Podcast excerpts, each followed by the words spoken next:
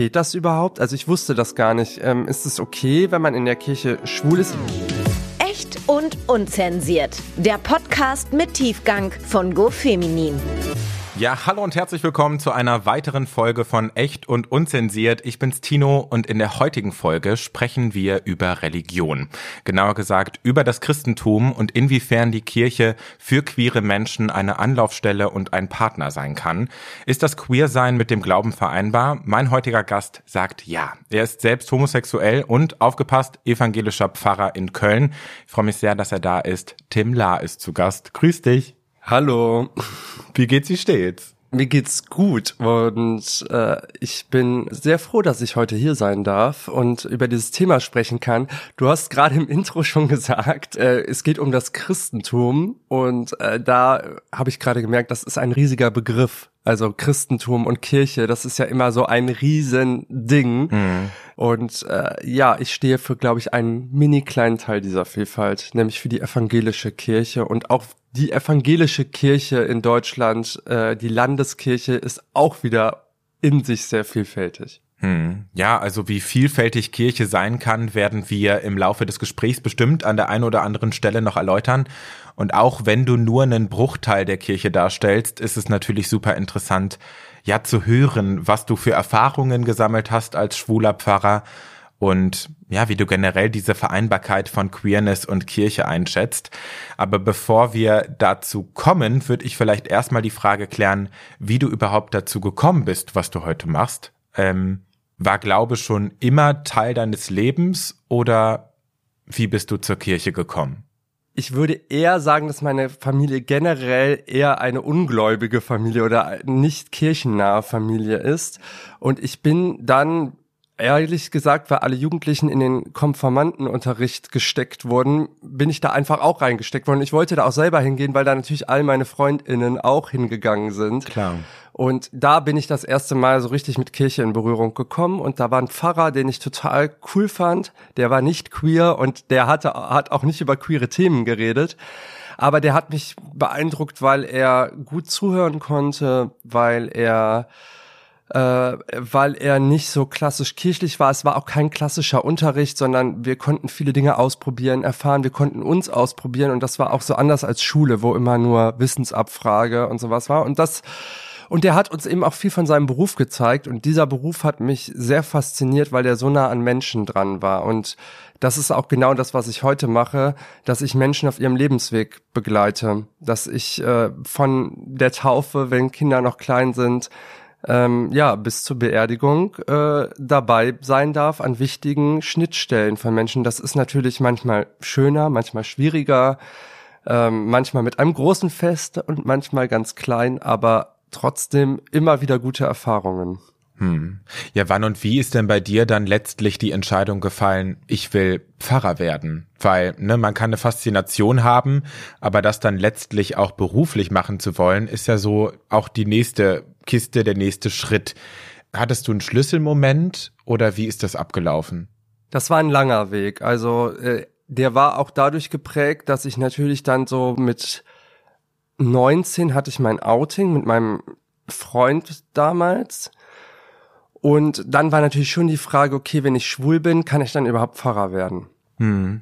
Und dann habe ich das gemacht, was man, glaube ich, häufig macht, wenn man ein Problem hat. Ich habe das gegoogelt und habe äh, im Internet ein, da gab es auch noch nicht so Facebook und Instagram und alles und habe dann einen Pfarrer gefunden, der einen Blog geschrieben hat über sein Schwulsein in seiner Gemeinde, auch gar nicht so groß, sondern eher so in den Fußnoten und den habe ich dann angeschrieben und gefragt, ähm, ist, geht das überhaupt? Also ich wusste das gar nicht. Ähm, ist es okay, wenn man in der Kirche schwul ist? Ich hatte da eine Ahnung, weil mein Pfarrer war ja irgendwie auch offen und ich hatte schon davon gehört, es gibt in Köln auch schwule Pfarrer und, und, und. Mhm. Aber die waren jetzt nicht so nah und ansprechbar, für mich zumindest damals.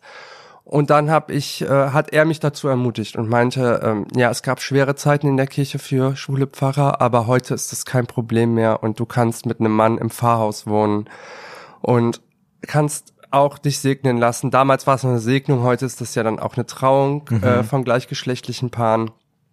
Ja, und das war dann der Schritt, wo ich gesagt habe, okay, was nicht heißt, es war dann am Ende so, als ich das, als ich das dann meiner Familie erzählt habe, dass ich Pfarrer werden will, war das übrigens, glaube ich, der größere Schock für meine Familie als mein Outing. Also Oh, meine Familie ist mit meinem Outing sehr gut umgegangen. Meine, meine Eltern waren da eigentlich immer sehr cool und haben auch schon immer als äh, als ich noch äh, kleiner war, haben die schon immer gesagt, wenn mal irgendwo eine schwule Person oder sowas zu sehen war oder eine queere Person, haben gesagt so, ja, wenn einer von euch beiden, also zu meinem Bruder und mir, mal schwul sein sollte, könnt ihr uns das immer sagen. Das ist gar kein Problem. Aber dann meinen Eltern zu sagen, dass ich Pfarrer werden will, das glaube ich, fanden die ehrlich gesagt komischer als, also, dass da jetzt, dass der so ein Kirchenmann werden will, das fanden die irgendwie komisch. Und ich weiß dann auch, dass meine Omas dann auch gesagt haben, ja, musst du dir das denn jetzt antun? Also die hatten natürlich auch diese Bilder, so dass äh, Homosexualität in der Kirche so als Sünde gilt und und und im Kopf. Und da meinten die so, muss der denn jetzt, also jetzt ist er schon schwul und jetzt muss der auch noch diesen schweren Weg gehen. Und ich muss sagen, der Weg war aber nicht schwer.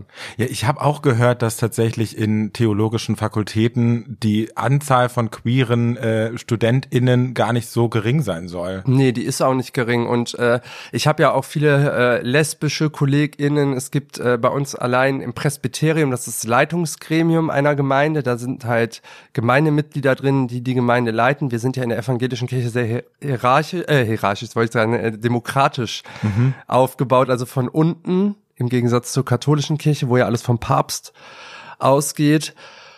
Und da haben wir auch Transpersonen und alles. Also es ist wirklich, ähm, wir sind ein Abbild der Gesellschaft, würde ich sagen, auch in diesem Bereich. Was glaubst du, warum sich queere Menschen für Theologie entscheiden? Hat das eine tiefere Motivation oder woran liegt das? Ich glaube ja, queere Menschen sind ja jetzt nicht wesentlich anders als jeder andere Mensch auch. Und da hat man, glaube ich, auch einen Zugang zur Spiritualität und Religion.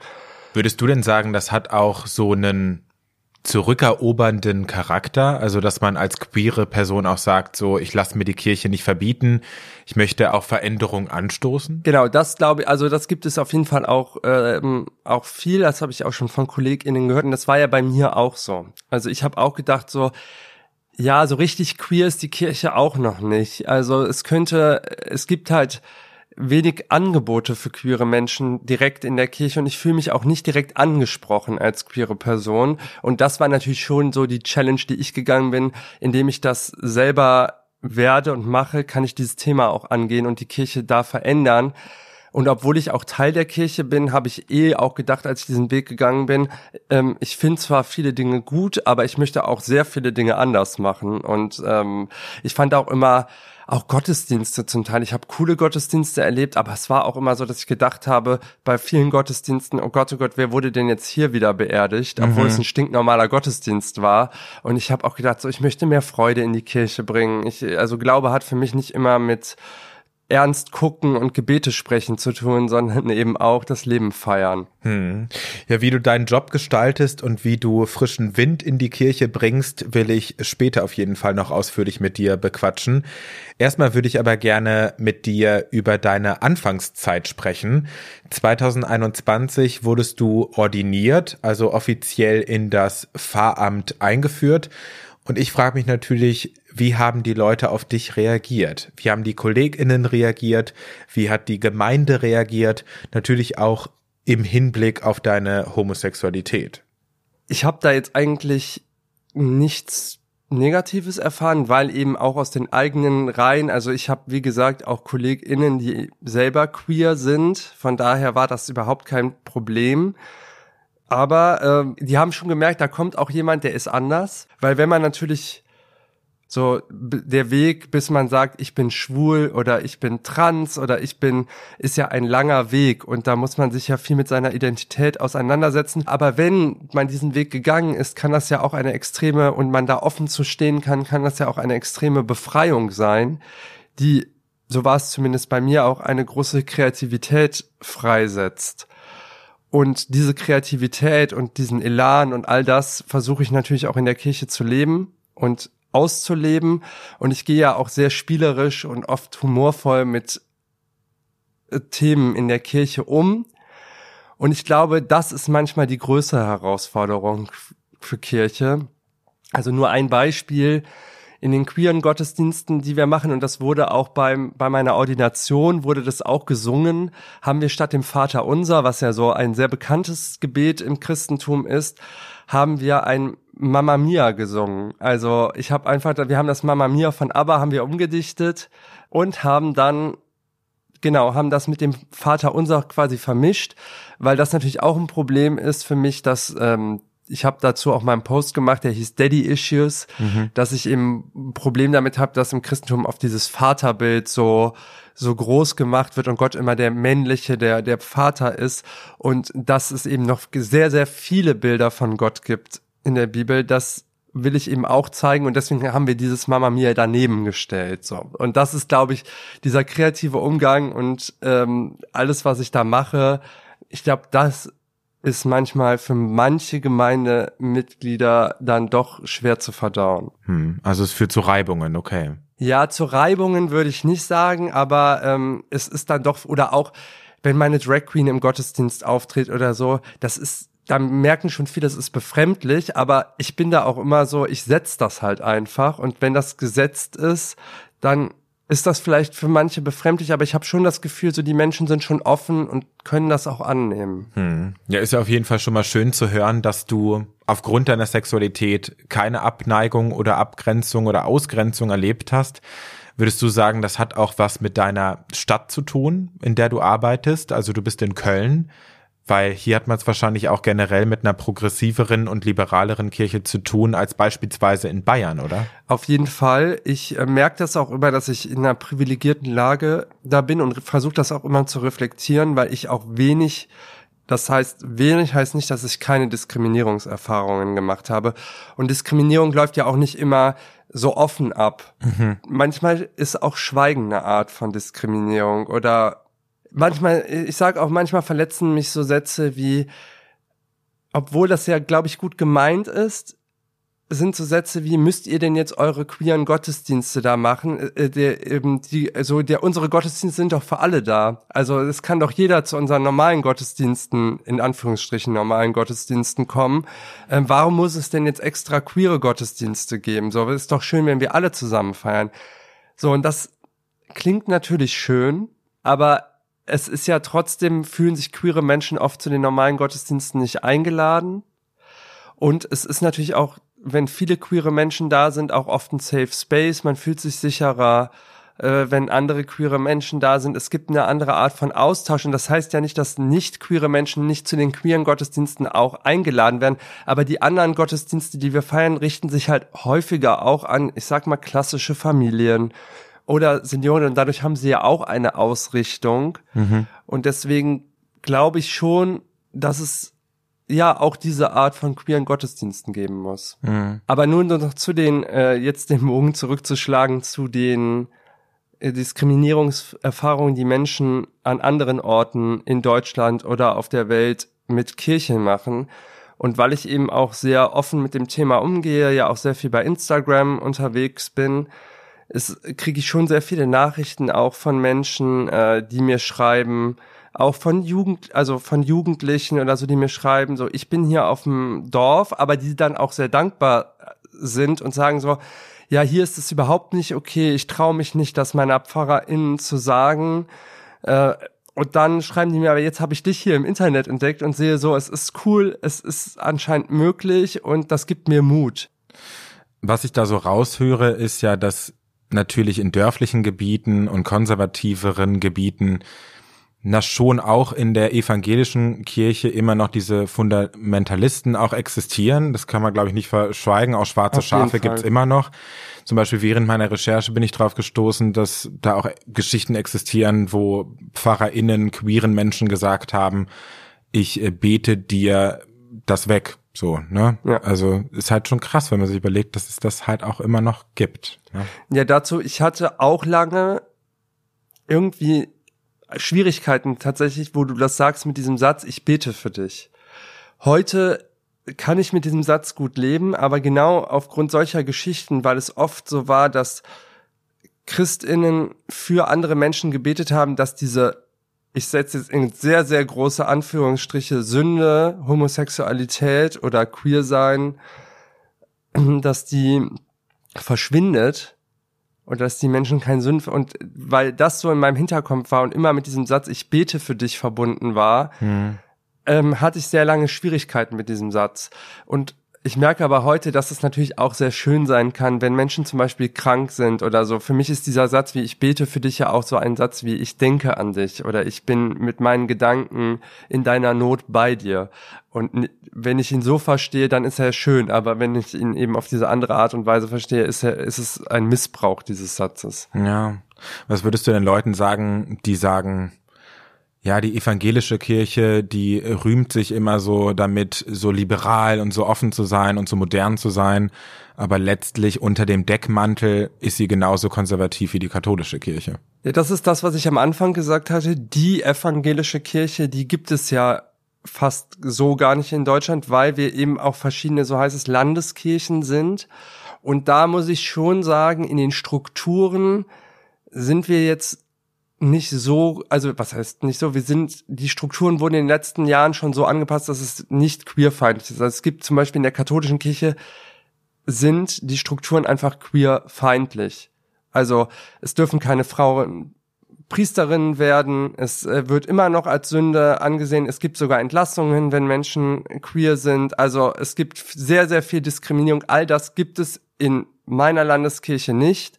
Es gibt auch in, äh, zum Beispiel in der evangelischen Landeskirche Berlin Oberlausitz gibt es auch eine Schulderklärung. Also die haben äh, letztes Jahr, glaube ich, haben die eine Schulderklärung lassen, wo sie sich entschuldigen dafür, was die Kirche an Menschen angetan hat. Und auch meine Landeskirche hat natürlich eine lange Schuldgeschichte mit queeren Menschen. Aber, und da, das finde ich das Wichtige, das hat sich in den letzten Jahren sehr geändert und ich sage auch immer, ich bin sehr dankbar für die Menschen, die vor mir in der Kirche dafür gekämpft haben, dass ich heute so offen mit diesem Thema umgehen kann. Und diese Menschen, und das merke ich ja auch bei älteren Kolleginnen, die queer sind, dass die viele Verletzungen erfahren haben und dass da auch viele Wunden sind, die bis heute nicht verheilt sind, hm. weil man nicht zusammen mit seinem Partner mit seiner Partnerin im Pfarrhaus leben konnte, weil man das verstecken musste, weil man vielleicht nicht die Stelle bekommen hat, die man gern gehabt hätte. Und ähm, ja, das sind natürlich alles äh, Dinge, die man auch nicht verschweigen sollte. Ja, es gibt, glaube ich, insgesamt 20 Landeskirchen. Genau, ne? und 19 davon äh, segnen gleichgeschlechtliche Paare.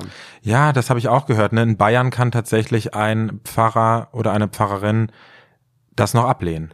Das steht auch sogar in meiner Landeskirche, in der Kirchenordnung, so heißt es, steht es leider auch noch so drin. Also ich sage auch, ich habe gerade von diesen strukturellen Veränderungen gesprochen, aber auch da sind wir noch nicht am Ende. Also das muss noch geändert werden.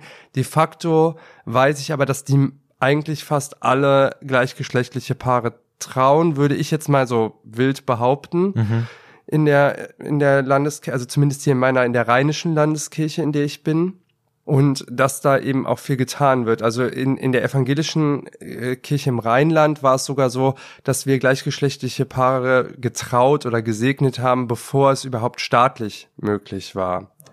Also da waren wir sogar im Staat etwas voraus, wobei auch da die Trauung in, im evangelischen Verständnis ist immer nur eine Segnung anlässlich einer staatlichen Trauung. Das heißt eigentlich, die staatliche Trauung geht immer voran und dann kriegt man nochmal den Segen, wobei Rituale, Segnungen, alles machen wir natürlich auch ohne die staatlich. Also jedem Paar, was sich liebt, geben wir auch einen Segen mit und ich persönlich würde ja auch sagen, auch da, ich segne auch eine polyamoröse Beziehung, so. Also, die, die Beziehung zwischen zwei Menschen, ist nicht äh, unbedingt biblisch, sondern auch äh, gerade die Bibel erzählt davon, dass äh, ein Mann zwei Frauen hat oder also mhm. es ist äh, verrückt, dass eigentlich so diese diese klassische Familie mit zwei Eltern und zwei Kindern und so, das ist ja eher so eine bürgerliche Sache, die dann im im 18., 19. Jahrhundert erst so richtig aufkam und dann natürlich auch mit allen Mitteln verteidigt wurde. Mhm. Ich frage mich an der Stelle vielleicht auch noch, um nochmal einen Schritt zurück äh, zu springen, weil über die Bibel möchte ich gleich auch noch ein bisschen ja. sprechen, was da überhaupt genau drinne steht. Inwiefern äh, Gibt die oberste Ebene der evangelischen Kirche denn auch den queerfeindlichen Mitgliedern so ein bisschen kontra oder wird das stillschweigend akzeptiert? Also es gibt schon oft Statements der Kirche in diesem Bereich, auch öffentliche Statements. Es gab jetzt einen Fall, dass ein Pfarrer in Norddeutschland sich von der, äh, von der Kanzel eben auch sehr queerfeindlich geäußert hat. Und da hat dann die EKD zumindest auch auf ihrem Instagram-Account und an vielen Stellen auch ein Statement rausgebracht, dass sie sich von diesen Aussagen distanziert und sich auch mit diesem Fall auseinandergesetzt. Auch wenn am Ende dabei rausgekommen ist, dass er im Grunde genommen, dass das erstmal so stehen gelassen wurde, hat man dann eben diesen Weg gewählt. Ich weiß nicht genau, ich kenne den Fall nicht ganz genau, aber es wurde auf jeden Fall von der EKD ein Statement rausgebracht, dass man sich von diesem Fall distanziert und von diesen Behauptungen, die da genannt werden. Ich finde das super wichtig, weil ich sehe auch die Kirche als essentiellen Hebel im Kampf gegen Queerfeindlichkeit, ne? weil es gibt tatsächlich eine Studie der Antidiskriminierungsstelle des Bundes und die hat beispielsweise ganz klar gezeigt, dass gläubige Menschen eher dazu tendieren, queerfeindlich zu sein als ungläubige oder wenig gläubige Menschen oder religiöse Menschen. Und das zeigt ja auch, ne, wenn eine Kirche irgendwie vorgibt, so, hey, es hat sich irgendwie auch an unseren Ansichten was geändert. Vielleicht ändert das dann auch an den Ansichten der Mitglieder was. Ne? Ich glaube ja, E-Kirche ist ja auch immer ein Abbild der Gesellschaft so. Also und natürlich galt sie auch lange als so eine moralische Instanz und ich würde sagen, sie ist oft natürlich gerade in moralisch-ethischen Themen auch so ein Brennglas für gesellschaftliche Themen. Absolut. Äh, und gerade eben, ne, es wurde ja auch erwartet, dass Moral oder bestimmte Dinge in der Kirche eben von der Kanzel gepredigt werden. Ja, und das sehe ich eigentlich genau wie du, dass man da eben heute andere Wege gehen muss und da eben äh, auch eben, indem man sich da klar positioniert und klar Stellung bezieht. Mhm. Da hat eben auch viel Missbrauch der Bibel und des Glaubens stattgefunden. Also auf so vielen Ebenen weil ich glaube eigentlich jetzt, wenn wir damit offen umgehen, fangen wir eigentlich erst an, das Wort Gottes überhaupt zu verkünden. Let's talk about it. Nämlich jetzt kommt genau die Passage, so auch ne, viele Christinnen sagen ja, dass zum Beispiel in der Bibel eindeutig stehen würde, dass Homosexualität verboten ist. Ist da was dran oder ist das Auslegungssache? Also erstmal muss man dazu sagen, der Begriff Homosexualität kommt so in der Bibel nicht vor. Auch der ist ein Begriff, ein psychologischer Begriff, ein Begriff, der auch ein, eigentlich ein Krankheitsbild abbilden sollte, der äh, auch im, ich glaube, im 18., 19. Jahrhundert aufgekommen ist, äh, unter anderem in Deutschland so. Und das heißt, das Wort Homosexualität spielt keine Rolle. Also es gibt auch kein Konzept von Homosexualität in der Bibel. Und jetzt kommt auch lesbische Themen zum Beispiel oder queere Themen spielen auch erstmal gar keine Rolle. Und in den Evangelien, das sind ja die, die vor allem von Jesus erzählen. Jesus äußert sich überhaupt nicht zur Homosexualität oder überhaupt auch nicht in, in Umschreibungen. Es gibt aber im Alten Testament oder im Ersten Testament gibt es äh, zwei, und man, wer die Bibel schon mal in der Hand hat, weiß, was das für ein dickes Buch ist. Mhm. Da gibt es genau zwei Stellen, die sich dazu äußern. Und da steht, wenn ein Mann bei einem Manne liegt wie bei einer Frau, dann ist es ein Gräuel. Es ist schon eine umständliche Umschreibung eines Sachverhaltes, den es eben nicht gab. Und da muss man sagen, das ist halt in einer komplett anderen Zeit geschrieben worden. Und auch da jegliches Rollenbild, was da vertreten wird, ist halt in einer ganz anderen Gesellschaft entstanden, wo es eben eine Geschlechterhierarchie gab und da gab es den Patriarchen und da gab es auch nicht die Familie, wie wir sie heute kennen, sondern der Patriarch war ein Hausvorsteher und mhm. da waren auch andere Vorstellungen von Sexualität, nämlich dass zum Beispiel auch der Same des Mannes eben nicht vergeudet werden durfte. Das heißt, wenn ein Mann bei einem Mann liegt, hat er seinen Samen vergeudet. Und wenn ein Mann sich wie eine Frau verhalten hat, dann ist er in seiner hierarchischen, geschlechtlichen Rolle halt, hat er sich herabgestuft. Mhm. Und das sind natürlich alles Probleme, die wir heute so nicht vertreten würden. Und dann die Menschen, die immer genau diese zwei Stellen äh, ne, herauspicken, die müssten dann eigentlich auch die Todesstrafe für Homosexuelle fordern, was sie nicht machen, weil so steht es nämlich auch in der Bibel. Plus, dass direkt daneben weitere Anforderungen stehen, dass man zum Beispiel keine ähm, Meeresfrüchte, sage ich jetzt mal so weit gefasst, essen darf oder keine Schalentiere essen darf. So, warum picken sich konservative Christen dann ein Seminar heraus äh, oder wo sie irgendwelche Menschen wieder hetero machen wollen und äh, machen nicht mal ein Seminar dazu, dass, äh, dass man keine Schalentiere mehr isst. Nein, also es ist absolut. Ich finde es auch richtig krass. Ich bin auch irgendwie während der Recherche irgendwie auf die Aussage gestoßen, dass in der Bibel stehen soll, dass jede Frau, nachdem sie menstruiert hat, irgendwie zwei, zwei Tauben opfern soll, ja, ja, damit also, sie danach wieder rein ist. Das ist ja dann immer, und dann, damit sind wir ja schon bei dem Thema, so wie liest man die Bibel? Und ich glaube ja auch, die, die Bibel ist nicht das Wort Gottes, sondern sie enthält das Wort Gottes. Also es sind Menschen, die ihre Erfahrungen mit Gott aufgeschrieben haben. Und das sind auch Menschen, die zweifeln, die vielleicht von ihrem Weg, den Gott mit ihnen vorhatte, äh, abgekommen sind und wieder zurückgefunden haben. Und diese, diese Erfahrungen haben sie in diversen und sehr vielen Bildern aufgeschrieben und das auch in ja in Worte gefasst, die auch heute vielleicht schwer verständlich sind oder Bilder, die wir heute so gar nicht mehr verstehen. Deswegen ja. ist es immer, also man muss auch, bevor man anfängt die Bibel lesen, muss man auch immer auf in sich selber hineinhören und darauf achten, mit welcher welche Brille habe ich denn gerade auf, wenn ich diese Bibel lese? Die Bibel widerspricht sich ja auch in gewissen ja, Stellen. Ja, genau. Ne? Also es gibt allein vier Evangelien, die viermal die gleiche Geschichte von Jesus erzählen und jedes dieser vier Evangelien hat eine andere Ausrichtung. Das ist ja wie bei Stille Post. Ja, genau.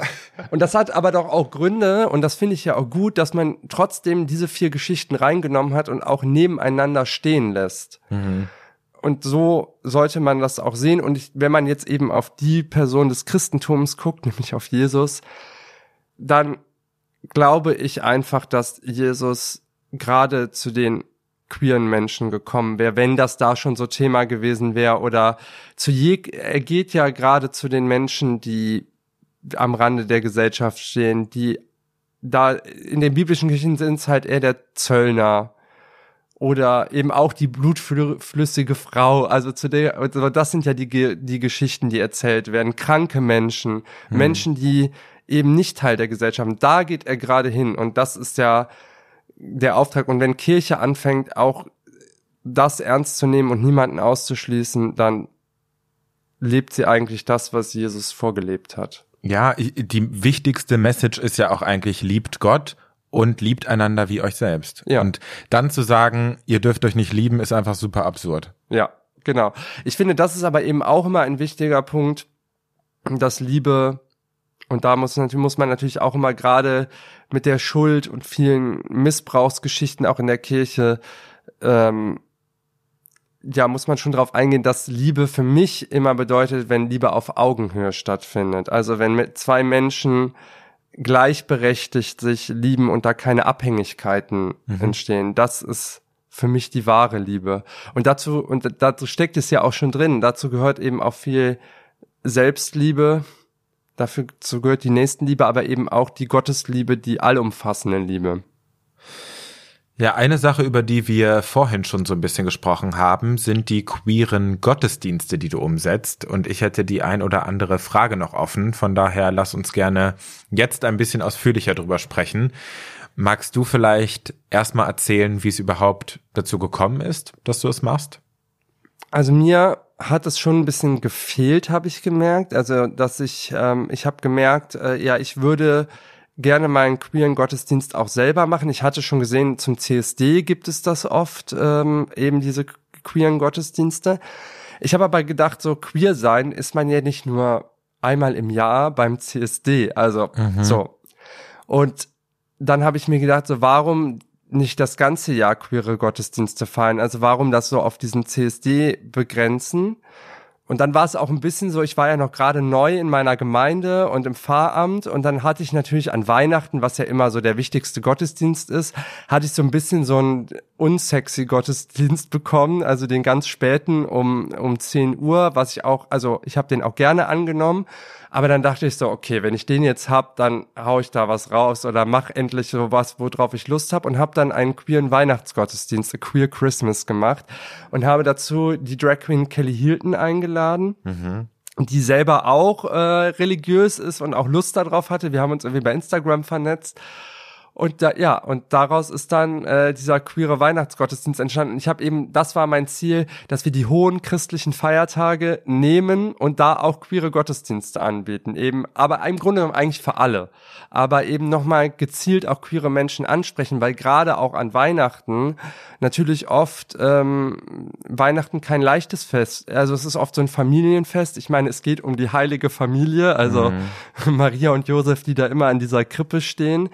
Und viele wollen an Weihnachten vielleicht auch nicht nach Hause zu ihrer Familie, weil sie da rausgeschmissen wurden, weil sie diskriminiert sind, weil die Oma das immer noch nicht weiß oder ja.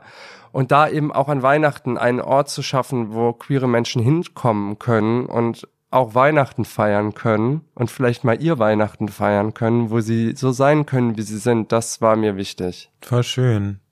Wie würdest du jemanden so einen queeren Gottesdienst beschreiben? Also und inwiefern unterscheidet sich das auch von einem normalen Gottesdienst? Du hast vorhin schon gesagt, so Vater Unser wird dann irgendwie auch so ein bisschen anders interpretiert. Ja, also ich, ich gebe schon zu, ich tob mich bei diesen Gottesdiensten auch ein bisschen aus. Also wir machen halt viel, es, es gibt meistens auch viel Pop, also wenig Kirchenlieder ich sag auch da, queere Menschen sind ja nicht alle gleich. Da lebe ich natürlich auch schon ein bisschen so meine etwas buntere, fröhlichere Feierseite in den Gottesdiensten aus. Es gibt auch natürlich auch noch andere äh, queere Gottesdienste, die vielleicht etwas traditioneller sind, aber das ist schon das, was bei, bei uns so gefeiert wird und das ist halt schon ein, es ist schon oft auch tiefsinnig, weil wir auch in unseren Gebeten und so das aufgreifen, auch den Schmerz aufgreifen und die Verletzungen, die wir erleben. Also es ist nicht nur immer Party, aber so ist das ja auch die vielen Erfahrungen, die ich in meinem Beruf mache, Freude und Leid liegen ja auch oft beieinander und mittlerweile genau haben wir auch die Ludi als Drag Queen gewinnen können. Mhm. Wir haben dann auch wieder einen Ostergottesdienst gemacht und und und und das ist natürlich schön, dass da gerade so eine Community auch entsteht um diese Gottesdienste und da eben auch viel Kreativität einfließt. Zum Beispiel jetzt für den CSD Gottesdienst gab es dann auch am Ende den Glitzersegen dass äh, jeder eben für das CSD-Wochenende so eine Art Salbung mit Glitzer bekommen hat. Und ich finde, das ist eben die Vermischung so. Es gibt ja schon tra traditionell christliche Elemente und wir machen die halt eben dann ein bisschen queer, ein bisschen bunter. Hm. Würdest du sagen, so, weiß ich nicht, 99 Prozent der Leute, die da hingehen, sind tatsächlich auch selber queer oder kann man das gar nicht so unbedingt sagen? Nein, also es sind nicht alle Menschen queer und das ist ja auch gerade das Schöne man erlebt ja oft auch in der queeren Szene so, dass vieles so auf Party und laut und auch Alkohol und sowas ist. Und ich merke, dass erstmal queere Menschen auch ihre Eltern mitbringen in so einen Gottesdienst, weil das oft so eine äh, ist, ach, da kann ich jetzt mal auch mal, das ist mal nicht so was, äh, wo ich meine Mutter nicht mit hinnehmen kann oder so. Also, mhm. und es ist aber auch so, dass jetzt ich mache halt generell ja immer Werbung in der Gemeinde dazu. Also meine äh, KonfirmandInnen saßen da auch mit ihren Eltern und sind danach auch rausgegangen und meinten, das war der schönste Gottesdienst, den ich hier je in der Gemeinde erlebt habe, also an Weihnachten und äh, fragen jetzt auch schon immer, ja, wann ist denn wieder der nächste Gottesdienst? Also äh, ist der Gottesdienst ist offen für alle und äh, ja. Ich kann mir vorstellen, dass nicht alle queeren Menschen freudig in die Hände klatschen, wenn sie hören, dass du als schwuler Mann für die Kirche arbeitest. Inwiefern wurdest du denn auch innerhalb der Community angefeindet oder komisch angeguckt? Ich weiß es nicht. Ja, ich organisiere neben den Gottesdiensten, organisiere ich ja zum Beispiel queere Partys auch noch, weil ich das immer wichtig finde, dass wir nicht nur so irgendwie so ein frontales Geschehen und immer nur äh, ich sag mal, Show in dem Sinne machen, sondern also, dass alle nach vorne gerichtet sind, sondern dass die Menschen auch untereinander ins Gespräch kommen und die Kirche auch ein Ort wird, wo Menschen sich miteinander vernetzen und wo noch viel mehr über die queeren Gottesdienste hinaus entsteht. Deswegen organisiere ich unter der Kirche die Party Queer as Hell. Und da war es eben auch so, dass ich FreundInnen eingeladen habe zu dieser Party aus der Community und die mir gesagt, da kamen dann Nachrichten wie, bevor ich eine Kirche, also ich dachte so, die habe ich vorher nie zu den Gottesdiensten eingeladen, weil ich dachte, okay, Gottesdienst ist jetzt, mhm. ist vielleicht heikel, aber zu einer Party kann man ja wohl kommen. Und dann kamen aber auch so Nachrichten wie, bevor ich äh, eine Kirche betrete, äh, würde ich mich ja umbringen oder sowas. Ja, also äh, so, solche Sätze. Hm. Und äh, da sind eben die Verletzungen oder auch das Bild von Kirche so negativ und ich kann es auch verstehen. Also ich nehme denen das nicht übel. Äh, aber es gibt eben da auch innerhalb der Community gibt es viele Menschen, die sehr schlechte Erfahrungen mit Kirche gemacht haben. Umgekehrt habe ich es aber auch erlebt, dass Menschen bei uns im Gottesdienst waren und gesagt haben, ich habe sehr viele schlechte Erfahrungen mit der Kirche gemacht, aber dieser Gottesdienst hat mich mit der Kirche versöhnt. Vielleicht nicht mit der Kirche, aber zumindest für den Moment vielleicht eher mit meinem persönlichen Glauben. Ich finde, Kirche ist da zu groß, aber Ja, ja, ja. Sag mal, nochmal ein ganz anderes Thema. Ich stelle mir das Datingleben als schwuler Pfarrer tatsächlich auch gar nicht so easy vor. Kannst du ein bisschen darüber erzählen und vielleicht auch einen Überblick darüber geben, was für Erfahrungen du so gesammelt hast? Ja, das ist schon immer so ein Ding. Also ich glaube, Dating als Pfarrer, egal ob queer oder nicht, ist schon auch immer ein Thema. Das war auch so, weil es ist eben das Privatleben und das Arbeitsleben sind sehr eng miteinander verknüpft. So, man wohnt oft direkt an dem Ort, wo man arbeitet. Die Menschen können bei einem klingeln. Das ist schon äh, auch, wenn man, also ich sag mal, so der, der, das klassische Pfarrbild mit einer mit einer Familie, auch für eine Pfarrfamilie mit drei Kindern oder so ist das oft, auch für die Kinder und so ist das ein herausforderndes Leben in so einer Gemeinde, weil man natürlich immer die Familie in der Gemeinde ist, auf die alle gucken. Und äh, ja, so ähnlich ist es auch als, als queerer Pfarrer oder so. Man wird halt von vielen Menschen angeguckt, es wird auch schon geguckt, wer wer geht da so in, in die Pfarrwohnung oder wer, wer, wer ist da so, mit wem hat er gerade so zu tun. Also das Leben ist halt schon öffentlich, aber ich versuche da auch eigentlich immer einen, einen offenen Umgang mit zu, zu finden.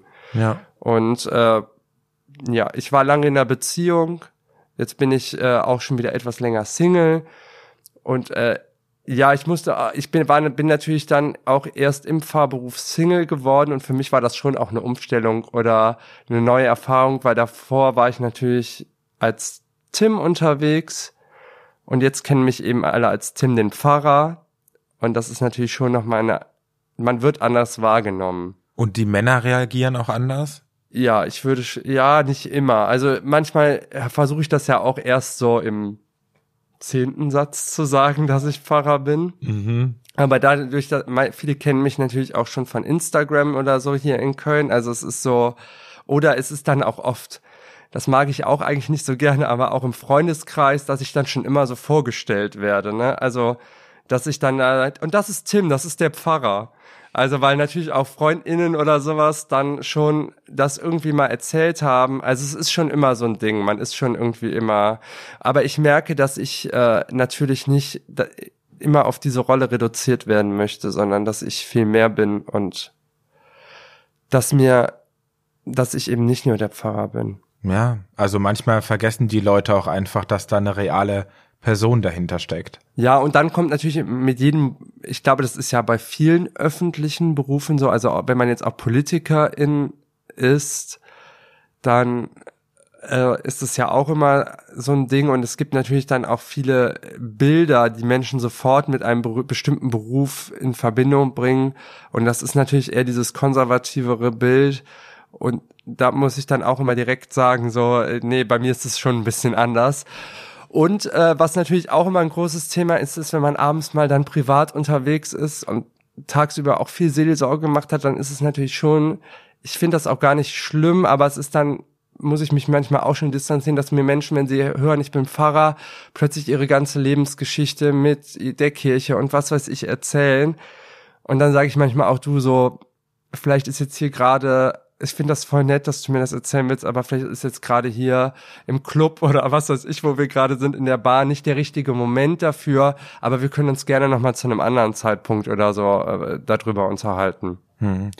Tim, wir sind soweit am Ende angekommen. Ich hätte noch eine abschließende Frage an dich und zwar, was würdest du queeren Menschen raten, die sich von der Kirche nicht gesehen fühlen, die sich nicht willkommen fühlen, und die sagen, warum sollte ich mich einer Institution anschließen, die nicht 100% hinter mir steht? Da kann ich eigentlich nur sagen, so, ich kann das verstehen, die Verletzungen, und ich kann die Kritik auch an einigen Punkten verstehen.